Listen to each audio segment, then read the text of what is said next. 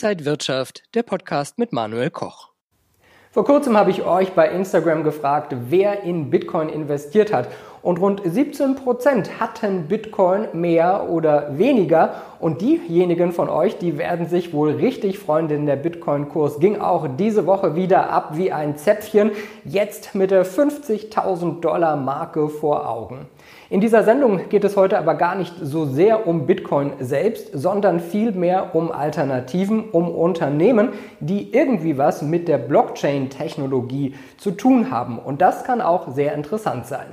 Es ist Musik drin in dem Thema wenn äh, der Bitcoin zu so einer Rallye ansetzt, dann schauen natürlich viele Investoren auch, was man da sonst noch äh, vielleicht kaufen könnte, sich ins Depot packen könnte. Und dann sind wir eben ganz schnell bei Blockchain, was ja die Technologie hinter dem Bitcoin ist. Es gibt jetzt nicht die Blockchain-Aktie, ähm, wir haben natürlich erstmal die ganzen großen Tech-Konzerne. Es ist eine Facebook, die sich das Thema anguckt. Microsoft ist da stark dabei.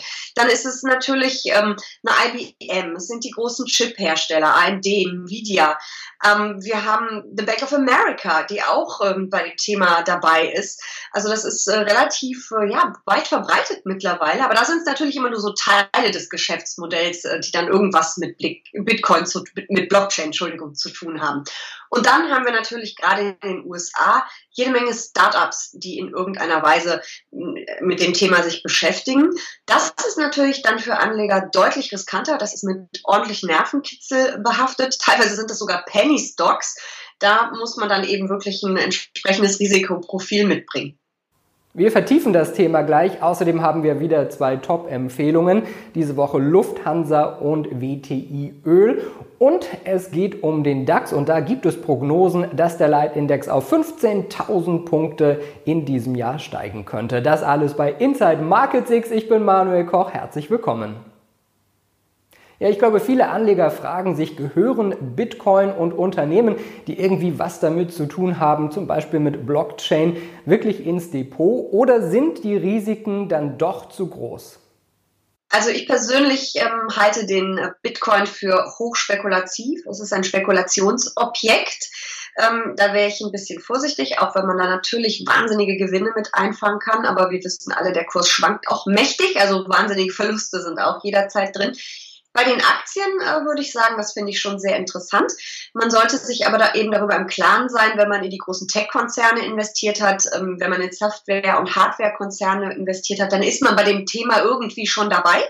Ähm, man kann aber natürlich noch über eine Beimischung nachdenken, vielleicht das ähm, Blockchain-ETF oder einen der Fonds ne nehmen dann noch eine kleine Depotbeimischung machen. Das finde ich schon interessant, kommt natürlich immer wie immer an der Geld äh, an der Börse auf die äh, Risikoneigung an. Wir sprechen gleich über die Märkte. Prognosen für den DAX für dieses Jahr sind sehr optimistisch. Zuerst aber der Veranstaltungshinweis. Webinare statt Seminare. Wenn ihr euer Tradingwissen verbessern wollt, könnt ihr das gerne auch ganz bequem von zu Hause, aus dem Homeoffice oder aus dem Büro kostenlos bei den Webinaren der Trading House Börsen Akademie. Der nächste Termin ist am 18. Februar Börse für Einsteiger, das Webinar für jeden, der an der Börse agieren möchte, mit Ronny Bürger und Wolf Dreistein. Sie gehen zum Beispiel auf typische Fehler ein, die ihr vermeiden könnt. Meldet euch am besten sofort an und sichert euch einen der kostenlosen Plätze unter trading-haus.de. Der deutsche Aktienmarkt tendiert momentan ja weiter auf hohem Niveau, eher seitwärts. Der DAX schleicht sich so rund um die Marke von 14.000 Punkten. Aber Umfragen und Prognosen, die sehen den DAX deutlich höher. Ich bin verhalten optimistisch, äh, dass es weiter aufwärts gehen wird nach einer kleinen Verschnaufpause. Wir haben ja auch vor einigen Tagen eine neue DAX-Prognose der DZ Bank gesehen, dass äh, liegt bei 15.000 DAX-Punkten. Also da ist noch ein bisschen Luft nach oben. Es sind, glaube ich, so 6 Prozent, die wir da noch Luft nach oben hätten. Das ist ja schon mal ganz schön. Ich denke aber, dass wir einen Favoritenwechsel an den Märkten sehen werden. Es gibt ja einige Aktien, gerade Zykliker, die ähm, noch sehr unter der Krise leiden, wo die Kurse noch sehr am Boden liegen. Und vielleicht holen die dann jetzt endlich mal auf und äh, andere laufen vielleicht nicht mehr ganz so stark wie in den letzten Monaten. Und wir schauen auf die Top-Empfehlungen. Zuerst auf die Lufthansa. Ja, und der Luftverkehr ist eine der wohl am stärksten betroffenen Branchen durch die Corona-Pandemie. Im Falle der Lufthansa dümpelt die Aktie knapp oberhalb von 10 Euro, seit Monaten grob seitwärts, wobei sich das Papier von den Tiefständen aus dem abgelaufenen Jahr schon längst wieder lösen konnte. Dies äußerte sich in einem monatelangen Kampf um die Marke von rund 7 Euro. Die Analysten sehen hier eine Longchance. Die von Staatshilfen gerettete Lufthansa dürfte unter technischen Gesichtspunkten erst oberhalb von 11 Euro durchstarten und in den Widerstandsbereich zwischen 12,46 Euro und 13,19 Euro zulegen. Dies allerdings nur unter der Bedingung einer signifikanten Verbesserung des Marktumfeldes, das sich derzeit noch nicht abzeichnet. Bis dahin bleibt jeglicher Handelsansatz als rein spekulativ zu bewerten.